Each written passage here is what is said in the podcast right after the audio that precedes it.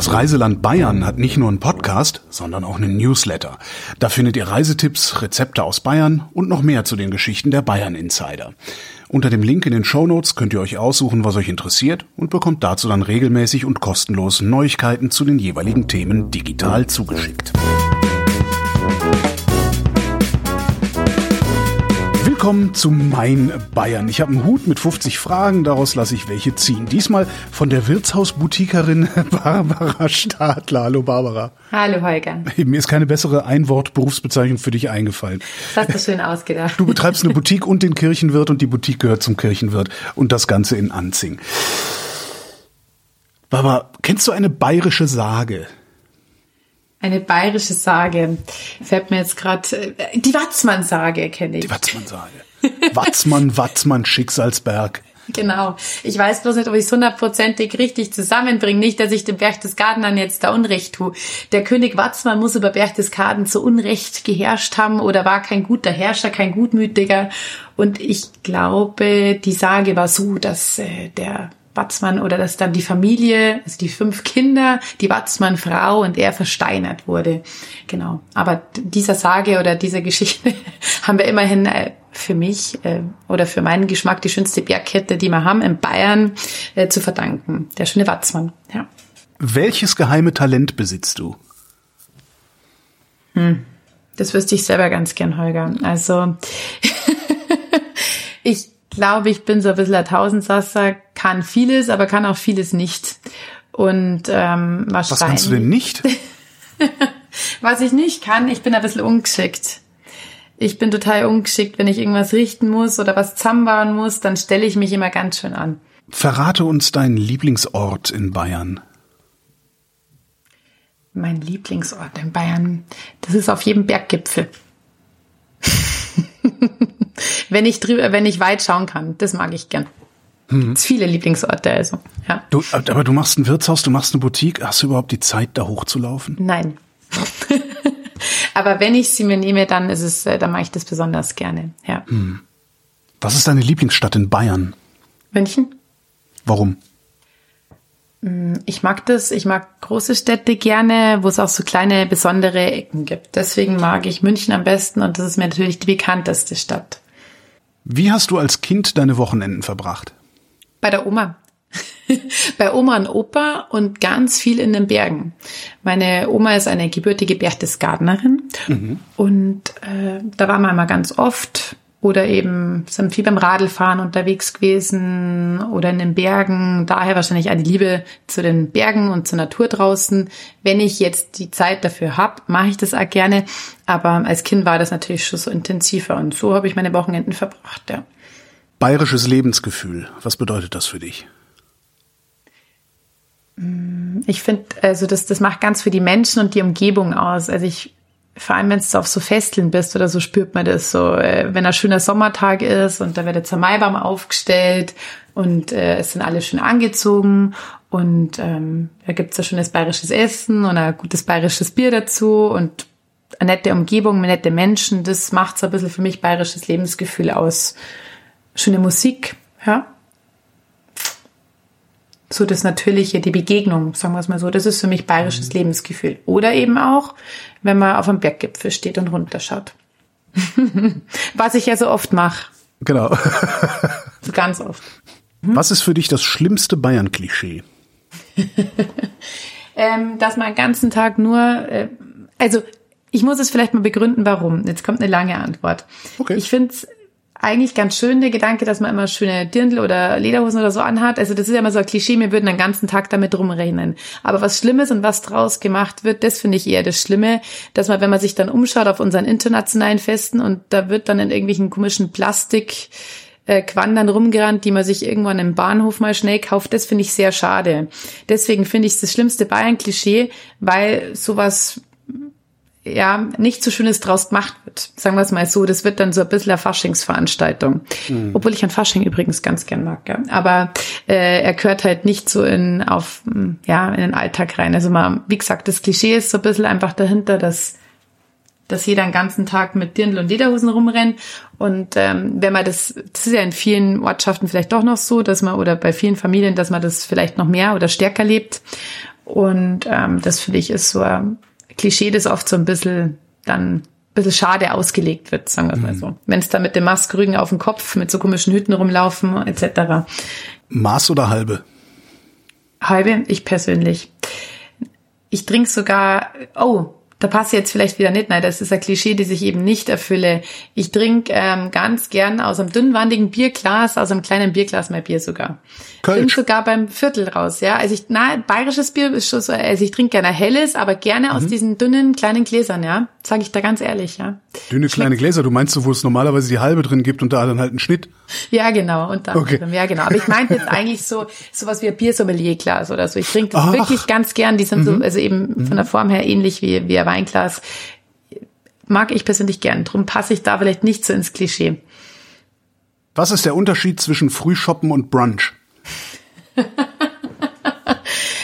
Da überhaupt eine anständige Definition dazu? Aber für mich ist es ein Frühshoppen, gemütliches Beisammensein, Weißwurst, Weißbier, äh, Hells, äh, bayerisch angehaucht und Brunch ist was, was eher in so einen Mittagsbereich auch reingeht. Und Weißwürst gibt's ja äh, nimmer nach zwölf hier, so ganz traditionell. Weißwürst dürfen kurz zwölf leiten, Herrn. Gibt's dann Ja, aber das ist doch, das ist doch, das stimmt doch, das ist doch Quatsch, oder? Na, das ist schon die Realität. Manche Sachen sind ganz schön. Aber oh, da passen wir jetzt rein in das Klischee. Also da, das, mhm. das führen wir jetzt voll mit aus. Also Weißwürst nach zwölf gibt's bei uns nicht. Und auch nicht Aber jeden Tag. wie, es gibt nicht jeden Tag Weißwurst? Na, na, um Gottes Willen. Wovon hängt denn das ab, ob es welche gibt? Um ehrlich zu sein, wenn es vorbestellt sind. Weil im Normal haben wir ein sehr klassisches Mittagsgeschäft musst dir vorstellen, bei uns fängt, also wir haben ja dann oft einmal Frühstück, äh, Frühstücksgäste da und bis man dann fertig ist, ähm, beziehungsweise gehen die Leute eigentlich sehr gern Mittag bei uns zum Essen und abends, da hat, hättest jetzt gar keine Kapazitäten mehr frei, da vorne noch groß Weißwurstfrühstück zu ähm, äh, anzubieten. Und ähm, ich denke aber, es wäre bestimmt nachgefragt, wenn man es anbieten würde. Also ich glaube, das wird schon angenommen werden. Aber und ab und zu ist halt mal so, wir haben ja Wallfahrtskirche gegenüber und da wird halt dann nachgefragt, Mai, habt ihr vielleicht dabei so Frühstück, könnt ihr das anbieten für uns? Dann machen wir das auch gern. Gibt es ein besonderes No-Go in einem bayerischen Wirtshaus? Fachfrage sozusagen jetzt, ne? Ich kann da sagen, was, mal, was ich nicht gern mag. Ja. Wann, wann schmeißt du mich raus? Na, also, wir sind ja als Menschen, wir sind halt einfach ein bayerisches Wirtshaus und ich finde es eigentlich ganz schön, wenn es kommt da oft mal jemand, Mai, Mai habt ihr einen Platz? Wie schaut's denn aus? Wenn man einfach mal einen Moment Geduld hat, wir sind meistens am Arbeiten, wir schauen dann, dass wir schon Zeit haben, aber dass man einfach mal sagt, warten schnell einen Moment, wir schauen gleich, wir sitzen sie irgendwo dazu. Ich finde das sehr, sehr schade, wenn sich die Leute nicht mehr zusammensetzen.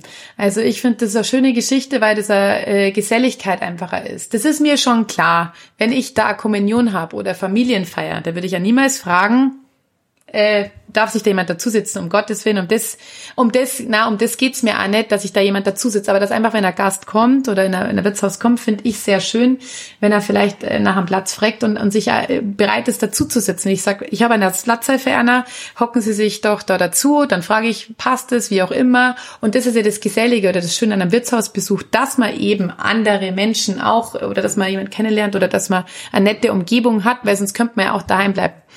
Natürlich hat man da die Möglichkeit, dass man was zum Essen bestellt, dass, dass da was Gutes gibt, das wo man jetzt vielleicht zu Hause nicht hat, dass jeder drei, vier verschiedene Sachen bestellen kann.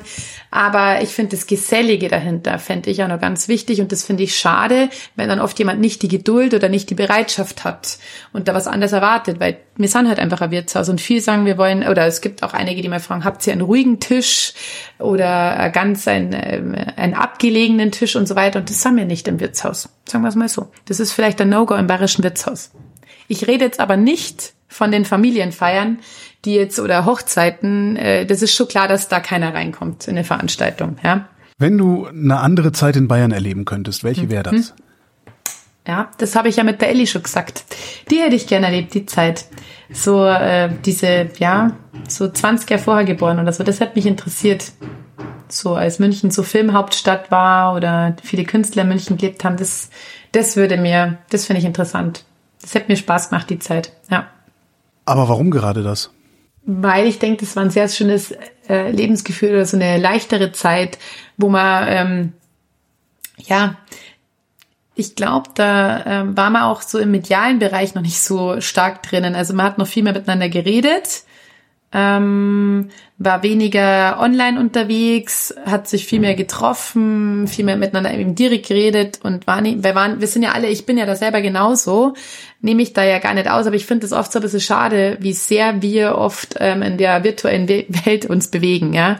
Also, dass man einfach nicht mehr so miteinander, ja, und ähm, man hat halt auch in der Zeit vielleicht mal öfters was am Telefon ausgemacht. Da treffen wir jetzt um die und die Zeit und hatte nicht tausende Gruppen, wo man irgendwas ausmacht miteinander und äh, wo jede Meinung in irgendeine Gruppe gestoßen wurde oder online ins Netz gestellt wurde. Und drum finde ich, glaube ich, die Zeit eigentlich ganz charmant, weil das auch schon eine Zeit war, wo es aber Autos gab und äh, wo man schon Fernreisen machen könnte. Ich finde ehrlich, Wasser das will ich damit sagen. Also ich glaube, ich wäre jetzt nicht der Typ für die komplett, also das kann ich mir vielleicht ein bisschen schlecht vorstellen, wenn ich jetzt sag so ja, Mittelalter etc. Genau, also man hatte schon alles, äh, den ganzen Vorteil, was unsere wirtschaftlich äh, oder die fortgeschrittene Welt da so ein bisschen zu bieten hat. Aber ich bilde mir ein, man weiß es nicht, ich habe nicht in der Zeit gelebt, dass es da so ein bisschen ja, entspannter, cooler war vielleicht. Oder ja, das ist so der Gedanke dahinter. Was ist deine bayerische Leibspeise und wo schmeckt sie am besten? Daheim. Daheim in Anzing und ich mag eigentlich vieles ganz gern. Ich kann, könnte gar keine einzelnen rausheben. Die Frage habe ich schon öfters gestellt bekommen, weil mir vieles schmeckt. Ich bin sozusagen im bayerischen, sagt man da, Horklig. Ich bin Chorhacklige. Ich esse wirklich da gern alles, ja. Wo wolltest du in Bayern schon immer mal Urlaub machen? Ich glaube, da, wo ich in Bayern immer schon mal Urlaub machen wollte, habe ich schon Urlaub gemacht. Ähm, Und das bezie ist wo? Beziehungsweise, um ehrlich zu sein, durch unsere Lage eher Tagesausflüge. Berge, Bayerische Alpen einfach. Das sind jetzt insofern nicht unbedingt immer Urlaube, sondern eher Tagesausflüge, weil wir natürlich in der glücklichen Situation sind, dass wir eine sehr gute Lage haben mit, mit dem Münchner Osten oder generell mit dem Münchner Gebiet. Aber generell zieht's mich immer Richtung Süden, Richtung Bergen. Was nimmst du mit in den Biergarten? Bier? Ja, wieso, das gibt's ja, ich trag's ja. Ich trag's also. im Biergarten. Ich sag das jetzt aus der Wirtgesicht, also. Ja, natürlich. Hallo? Ist doch ganz logisch. Barbara Stadler, vielen Dank. Sehr gerne. Und wenn ihr mehr von Barbara hören wollt, wir haben noch ein ganzes Gespräch mit spontanen Fragen auf erlebe.bayern slash podcast und überall da, wo es Podcasts gibt.